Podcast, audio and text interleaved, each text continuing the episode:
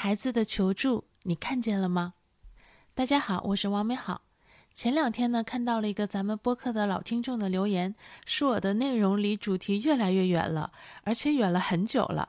其实我觉得没有，但是呢，万一也有听友有同样的疑问呢？所以呢，在这里呢，稍微的跟大家解释一下。最早的二十一期内容呢，主要就是我自己总结的，帮助我自己和很多人走出抑郁情绪的方法。其实呢，当时确实是想做了这二十一期内容就不做了，因为呢，主要的方法确实是讲完了。但是没想到呢，上线之后呢，有很多听友来找我，啊，也陆续的呢，又在帮助我自己和我的朋友解决新的问题。所以呢，虽然方法的这个都没有太变，但是针对每个新的具体的问题的方法呢，又会有更针对性的这样的啊一些动作的出现。所以呢，从第二十二期开始，我开始根据后来的这些情况，把议题和解决方法的思考和实践，呃，针对性的再分享给大家。那最近呢，我又有说到，比如买房啊，呃，书和电影的推荐等等。或者新年可以做些什么事儿啊？回家过年这些事儿，但是其实啊，都是因为这些呢，还是在缓解焦虑、解决问题，也是这样的一些方法。所以呢，我就坚持呃，依然把它们做出来了。那包括今天想说说的呃，胡鑫宇的事情给我们的警示也一样，看似呢是要去讨论一些社会的事件，但其实呢，这个事件正是跟抑郁情绪有关。甚至呢，可能跟很多青少年以及我们自己都相关。胡鑫宇的事情呢，肯定是令我们非常的悲痛，至少我是这样的。但是呢，我们今天不去讨论这个呃事情最后的这些调查这些情况，我想跟大家聊聊的是，呃，跟我们主题更相关的这个事情里折射出来的孩子的需求、孩子的求助，经常被人无视。经常不被人看见和理睬的情况。那今天的内容呢，分会分为两个小的部分，一个部分呢是跟大家分享一些对话，是关于带娃的。那希望大家呢能够听到一些东西。那另外一部分呢是说说关于需求和求助应该被看见这件事情，我自己的一些案例和思考。接下来呢，先是第一部分，先给大家讲几个对话。有一天，小雪无意中说起以前他们一家三口上街时，一般都是她拉着女儿走在后面，孩子的爸爸远远的独自走在前面。我突然心里一紧，对小雪说：“以后尽量别这样了，最好三个人一起走，不然呢，孩子心里可能会有伤痕。”小雪说：“怎么了？没事儿，我们一直这样走。”我说：“我小时候，我们家三口呢，走在路上就是这样。”我妈拉着我走在后面，我爸远远的走在前面。每当我看见别人的爸爸都跟小朋友和妈妈走在一块儿，甚至有说有笑的，我就特别难过。我觉得爸爸一定是不喜欢我和妈妈，他一定是不想让别人知道我们是一家人。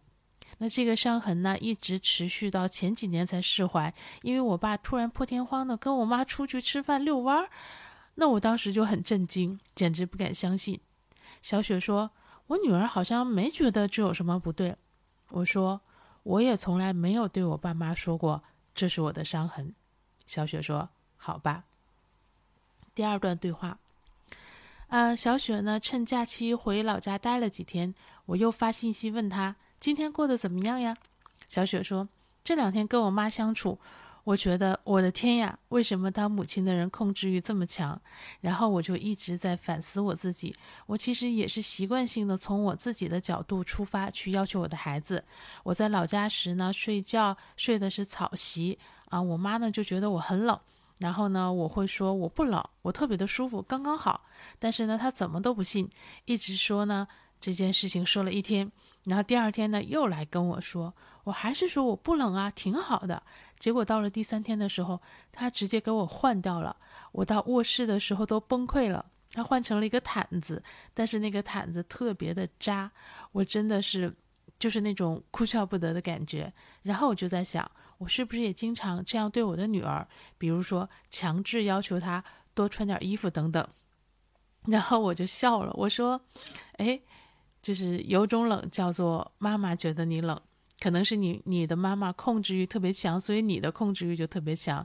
你妈妈控制你，你就控制你女儿。我妈妈其实呢控制欲就不强，所以我也不太爱控制别人。再加上呢，所有的长辈呢都肯定会认为他们会比小孩子经历的多，懂得多，会认为自己更有经验、更正确。所以呢，整体上大多数的妈妈都放不下那只控制的手。然后小雪就说：“对对对，就是那种喘不过气的爱。”然后不过呢，我还挺开心的。我回来的这段时间工作效率贼高，把我拖了一个月的活儿全都搞定了，没有娃的拖累，果然是神清气爽。然后我就对小雪说：“看来得分开一段时间。”然后小雪说：“爽爽爽！”我说：“嗯，要不你回来采访一下你女儿，是不是也觉得挺爽的？”她说：“你说的对。”第三段对话呢，是小林带着他的儿子呢去练剑，练射箭，然后顺便呢约我在啊这个练剑的场馆所在的商场一起吃午饭。我到的时候呢，他们还没有结束，我就跟着他呢，坐在了商场呃场地练剑的场地后面呢，跟着他去看他儿子射射箭。那一开始的时候呢，孩子有点不好意思，于是呢，每当他射到这个八环以上的时候呢，我就拉着小林呢一起鼓掌叫好。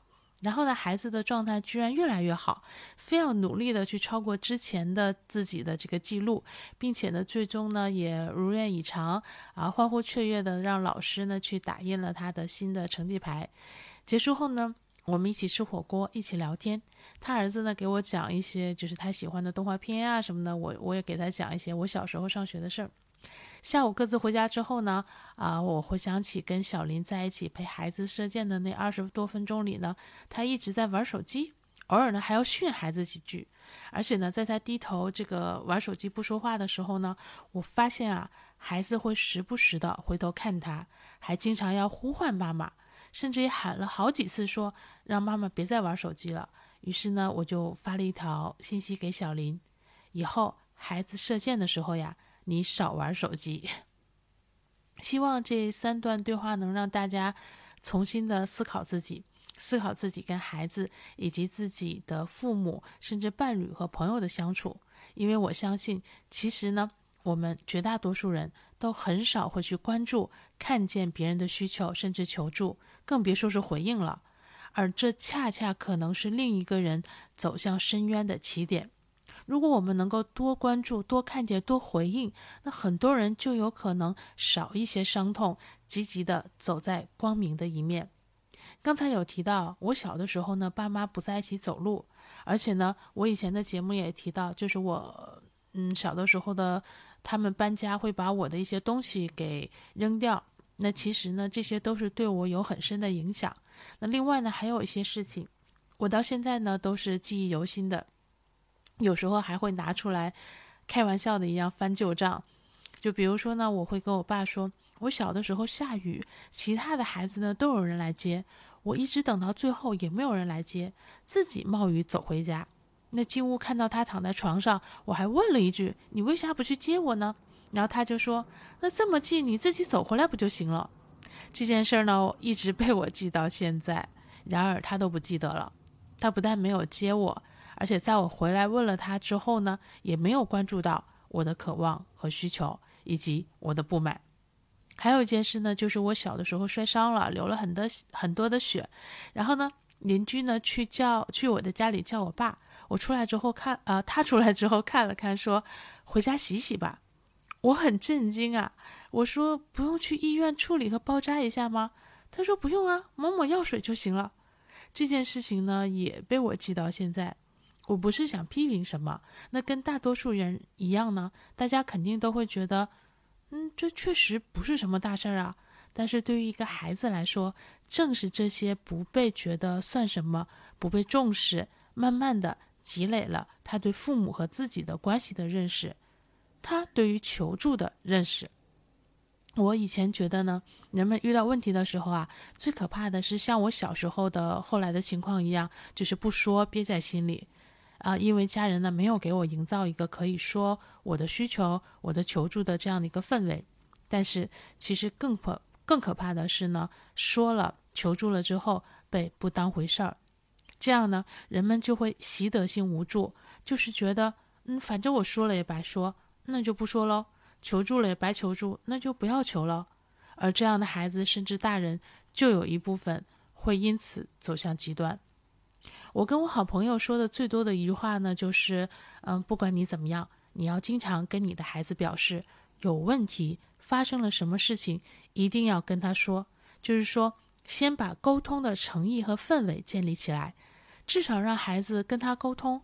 那很多人呢，连孩子沟通啊，以及激发孩子的沟通意愿，打消孩子的沟通顾虑都做不到，更别提解决问题了。因为这样的话呢，连孩子有问题了都根本不知道。当然，家长可能会说，工作忙哪有时间呀？这句话我理解，但是，嗯，不能赞同吧？或者说的更可怕一点，这不就是造成了恶果的情况之一吗？作为一个孩子，他的父母都不关注他，不能帮助他，他还能找谁呢？作为父母，连孩子都不关注和不帮助，那工作那么忙，又是为了什么呢？而这些情况呢，同样发生在我们跟父母和伴侣甚至朋友当中。你了解父母每天在做什么吗？你了解父母在吃什么药吗？你了解父母的药是管什么的吗？你了解父母遇到了什么困难了吗？你了解伴侣工作顺利吗？你了解他中午吃了什么吗？你了解他哪里不舒服？你跟他说话的时候在玩手机吗？给大家讲一个事情，有一天呢，我跟我妈视频，说着说着呢，我又开始逗她，结果我妈说了一句。你今天别气我，我今天心情不好。我说怎么了？她说没事儿哦，你别气我就行。我说你告诉我嘛。我妈妈说那告诉你干嘛呀？你还得跟着着急上火。我说不会呀，我为什么要着急上火呢？我可以给你出主意。最后呢，我妈就同意的告诉了我，嗯，大概呢就是她工作上啊跟人发生了些分歧，然后呢问题确实是对方的，但是弄得她里外不是人，她又生气又不知道接下来该如何解决，于是呢我就教我妈她接下来应该怎么做，连在什么时机应该具体说哪句话都教了，还反反复复的复习了几遍。最后呢，我妈也很开心，突然觉得这个事情好像也没有她想象的那么复杂，呃，也不会再让她焦虑了。那最后最后呢，这个事情也顺利的解决了。我也告诉我妈，你看，还是说出来的好嘛，下次有事情一定要告诉我呀。所以呢，希望我们以后呢，面对真实的人的时候，都能多关注、多倾听、多询问、多帮助，少玩手机，少加点班。而我们自己呢，也多表达自己的诉求，不要总是让别人猜来猜去，不要总是顾虑哎呀，是不是会影响别人？如果你还是觉得今天说的这些太空，那就从今天开始，至少做到，别人跟你说话的时候不玩手机，多留出时间给孩子和家人以及朋友。至少我在跟别人一起吃饭的时候都不看手机。希望跟你吃饭的人。也不看手机。今天送给大家的歌曲是阿牛的《我和我的四个妹妹》，听听歌词，这才叫做真正的对家人的关注。如果有听友遇到困惑或想聊聊，可以私信我。这些呢，就是今天想跟大家聊聊的。希望这些可以给你一些启发和帮助。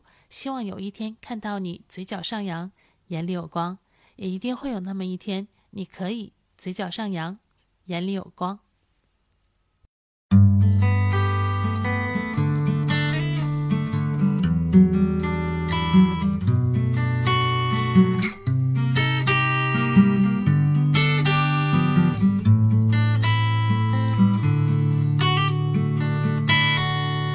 我的大妹，外表看来最坚强，却有着一副最敏感的心脏。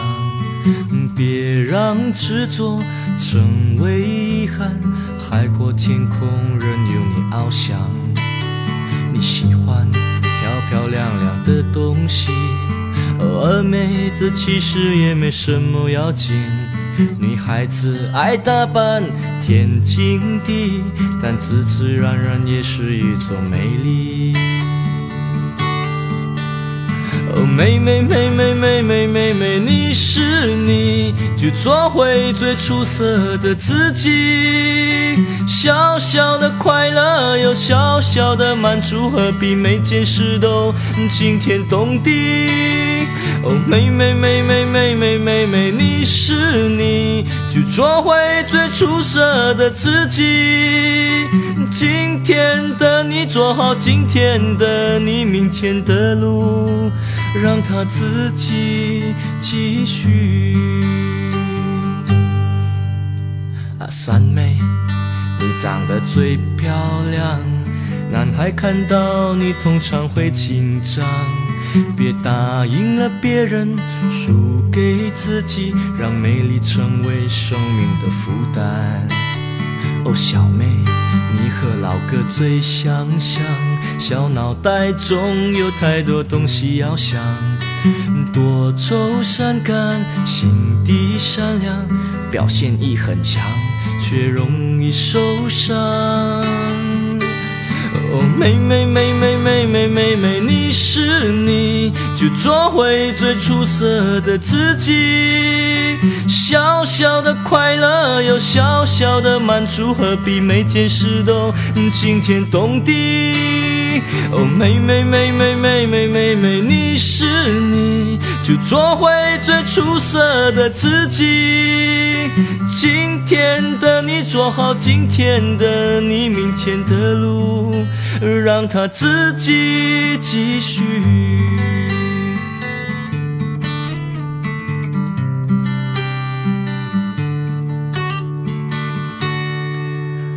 哦，大妹、二妹、三妹和小妹，老哥我也没什么好榜样。